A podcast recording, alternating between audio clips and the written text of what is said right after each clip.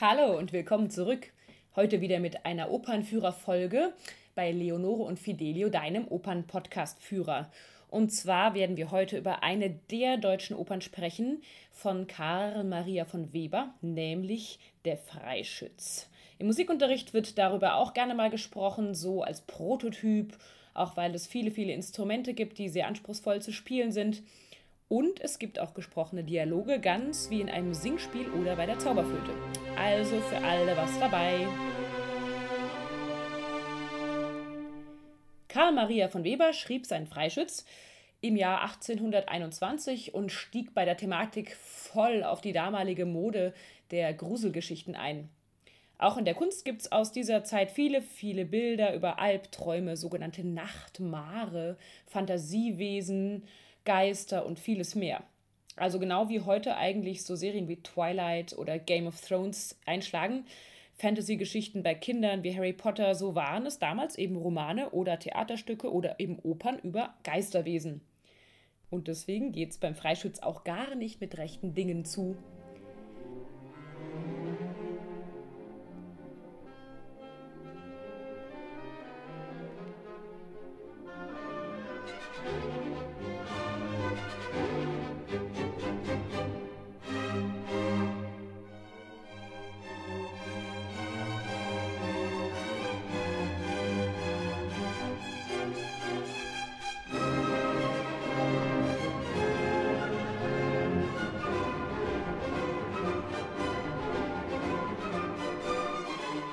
Bei der Zauberflöte, da finden ja auch viele, viele der Handlungen vor allem in den Dialogen statt und so ist es auch hier. Manche der Texte sind vielleicht ein bisschen angestaubt, aber das hat ja irgendwie auch so seinen Charme. Wir sind bei einem Schützenfest in einer ländlichen Idylle, vielleicht auch tiefster Provinz, irgendwo in den Bergen. Es wird Schießen geübt und ein junger Jäger, Max, der hat heute echt totales Pech und trifft aber auch gar nichts. Wer den Schaden hat, muss für den Spott nicht sorgen und deswegen lacht ihn der Chor bös für seine Missgeschicke aus. Wir, wir, frag mich, wir, wir,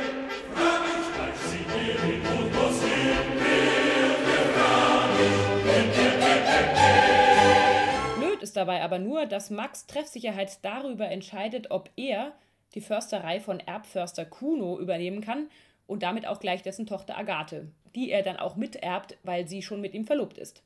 Dieser Probeschuss muss aber sein, weil vor Ibsen Jahren ein Vorfahr von Erbförster Kuno so einen Hirsch getroffen hat und damit auch einen Gefangenen gerettet hat, der an dem Hirsch festgekettet war, ohne ihn zu verletzen. Wir lernen auch gleich noch einen zweiten Jägerburschen kennen, Kaspar, der es auch einmal auf Agatha abgesehen hatte, aber sie hat ihn dann zurückgewiesen und er behauptet, es hätte sich damals ganz sicher um eine Freikugel und einen Freischütz gehandelt. Das ist eine Art Zaubermunition, die heute vielleicht so mancher Biathlet oder Scharfschütze auch gerne in seiner Waffe hätte, denn die treffen hundertprozentig immer ins Schwarze. Aber es muss hier ein Aber geben. Nach sechs glatten Treffern sucht sich die siebte Kugel ihr Ziel selbst, denn nur der Teufel kann mit Freikugeln gießen und sucht sich dann eben die siebte Kugel ein Opfer für sich selbst. Ja, Max ist jetzt alleine zurückgeblieben und sucht in seiner Arie nach einem Ausweg, denn er liebt Agathe und will unbedingt sie bekommen.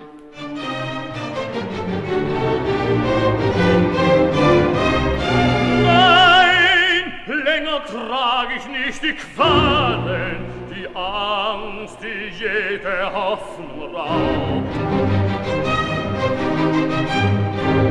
Für welche Schuld muss ich bezahlen?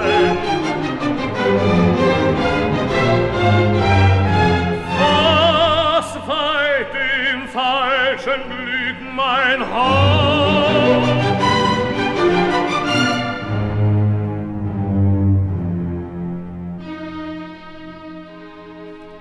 Ja, Kaspar ist nicht doof und hat mitbekommen, dass Max so verzweifelt ist, leiht Max sein eigenes Gewehr und zack, ein Riesenadler fällt bei dem ersten Schuss vom Himmel. Uah. Grusel, Grusel, denkt sich Max, das war doch viel zu weit oben, das kann ich doch gar nicht treffen. Kaspar, der als Bass natürlich auch der Bösewicht sein muss, kann nämlich Freikugeln gießen und überredet Max zu einer kleinen Mitternachtsparty in der Wolfsschlucht. Max eilt zu Agathe und Kaspar zeigt sein wahres Ich. Er muss bis heute Abend ein neues Opfer finden, sonst wird er selbst gekillt, denn er ist mit dem Teufel, der sich hier Samiel nennt, im Bunde.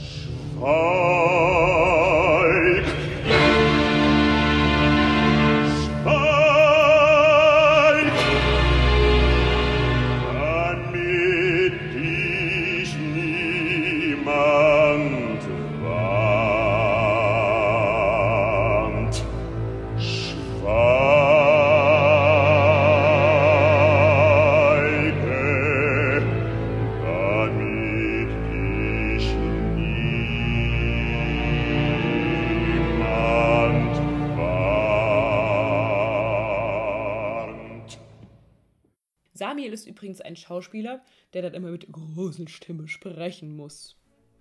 Der zweite Akt. Brav machen die Mädels in der Försterei Hausarbeit, sticken und Ännchen, die die Cousine ist von Agathe, hängt ein Bild wieder auf, das gerade von der Wand gefallen ist und fast Agathe erschlagen hätte. Tja, da sieht man mal den Vorteil von der modernen Fotografie gegenüber 20 Kilo schweren Ölgemälden. Denn wurde schon mal jemand von einem Fotobuch erschlagen, ist mir nicht bekannt. Agathe ist jedoch nicht so die wahnsinnige Optimistin und hat üble Vorahnung, dass alles schiefgehen wird. Ähnchen nimmt sie aber dabei nicht sehr ernst und philosophiert, ich schätze mal wahrscheinlich bei einer Betrachtung von irgendeiner so Promi-Folge explosiv auf RTL, über die optischen Vorteile von verschiedenen Männertypen. Agathe bleibt aber voll deprimiert und kann nicht einschlafen, weil sie fürchtet, dass Max am nächsten Tag nicht treffen wird beim Probeschuss. Sie ist ziemlich fromm und war deshalb auch bei einem Eremiten, der ihr geweihte Rosen geschenkt hat. Und deshalb singt sie auch eine sehr lange Arie, die so laut und hoch endet, dass Max sie hört und aus dem Wald zu ihr kommt.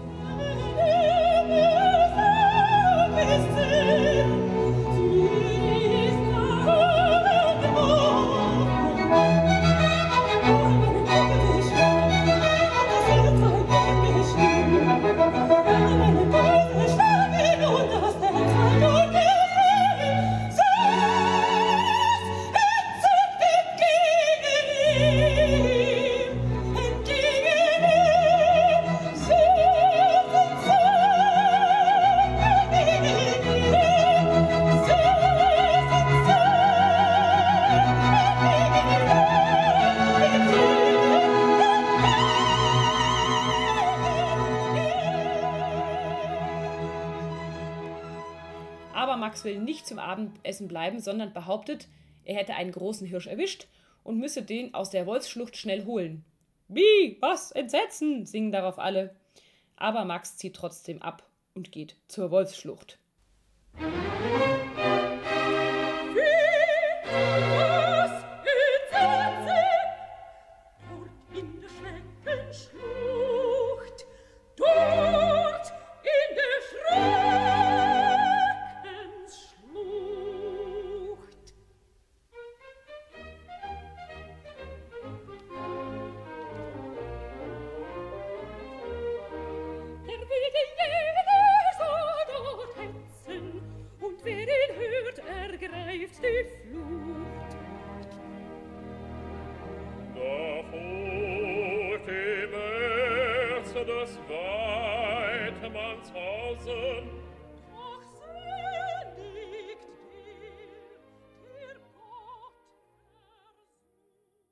Dong, dong, dong. Jetzt ist es Mitternacht und wir sind in der Wolfsschlucht. Geisterchöre singen Huibu und Kaspar verhandelt schon einmal mit dem Teufel Samiel über die diversen Toten, die er ihm noch bringen will, damit er nicht selber dran glauben muss. Mit Teufeln sollte man sich wohl besser nicht auf solche Deals einlassen, aber das merkt Kaspar erst zu spät. Max muss die Kugeln selber mitgießen, damit der ganze Spuk mit Samiel funktioniert und nach gruseligen 20 Minuten, in denen sowohl ein Geist als auch Max Mutter und Agathe erscheint, sind sieben Kugeln fertig.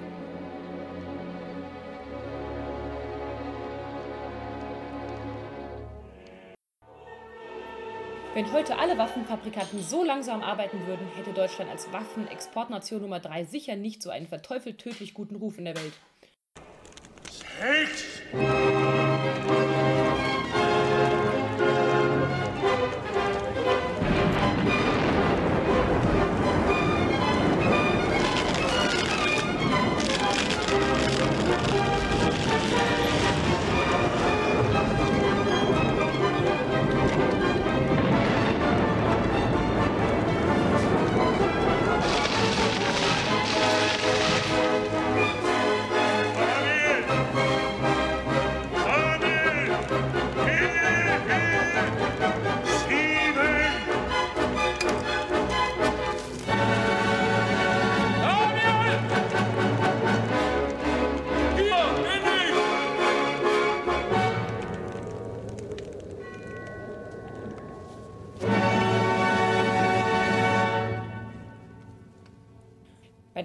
Der fürstlichen Jagd sorgt Kaspar dafür, dass von Max die ersten sechs Kugeln verschossen sind, damit dann die siebte Kugel Agathe treffen soll am nächsten Tag. Zurück in die Försterei. Agathe steht im Brautkleid und sie packen die nächsten Zweifel. Sie hatte diverse Albträume, dass ein großer schwarzer Vogel sie als Taube erlegt. Aber Ännchen hat mal wieder eine spaßige Geschichte auf Lager.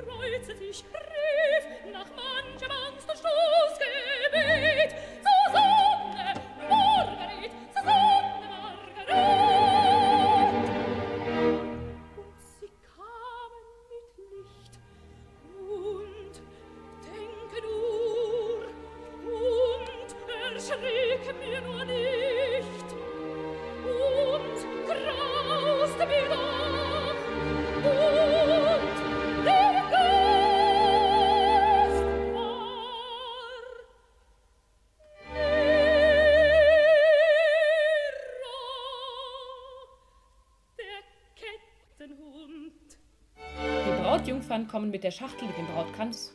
Aber oh Graus, es ist ein Totenkranz darin. Bevor Agathe ganz in Ohnmacht fällt, Pflicht, die auch als Floristin begabte Ännchen aus den geweihten Rosen des Eremiten einen neuen Brautkranz. Und jetzt kann auch der Probeschuss stattfinden. Der Fürst Ottokar erscheint mit Gefolge und endlich kommt das bekannteste Stück des Freischützes. Der Jägerchor. Holala, holala.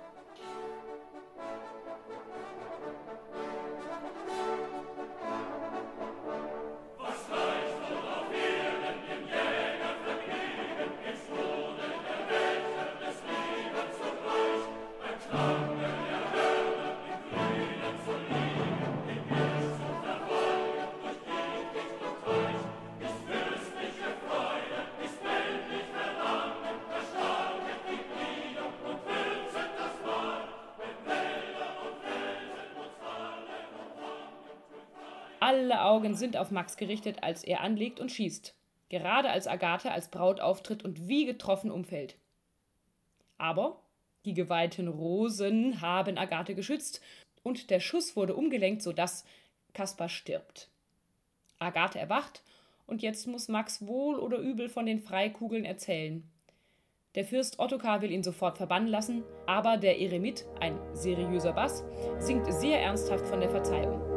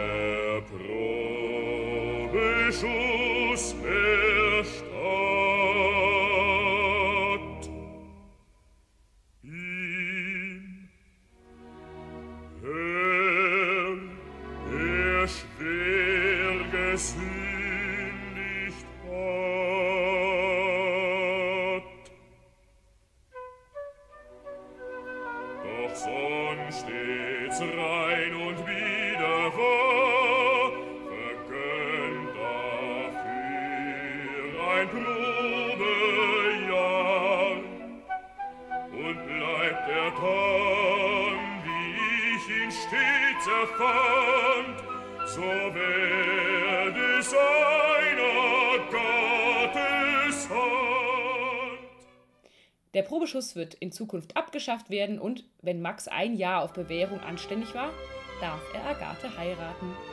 Also kein ganz hundertprozentiges Happy End, aber das Stück spielt ja auch am Ende des Dreißigjährigen Kriegs. Da war es wahrscheinlich eh schon ein super Happy End, wenn man zumindest nicht dabei stirbt. Das war er, der Freischütz. Nächste Woche widme ich mich der italienischen Oper und freue mich, wenn du wieder dabei bist.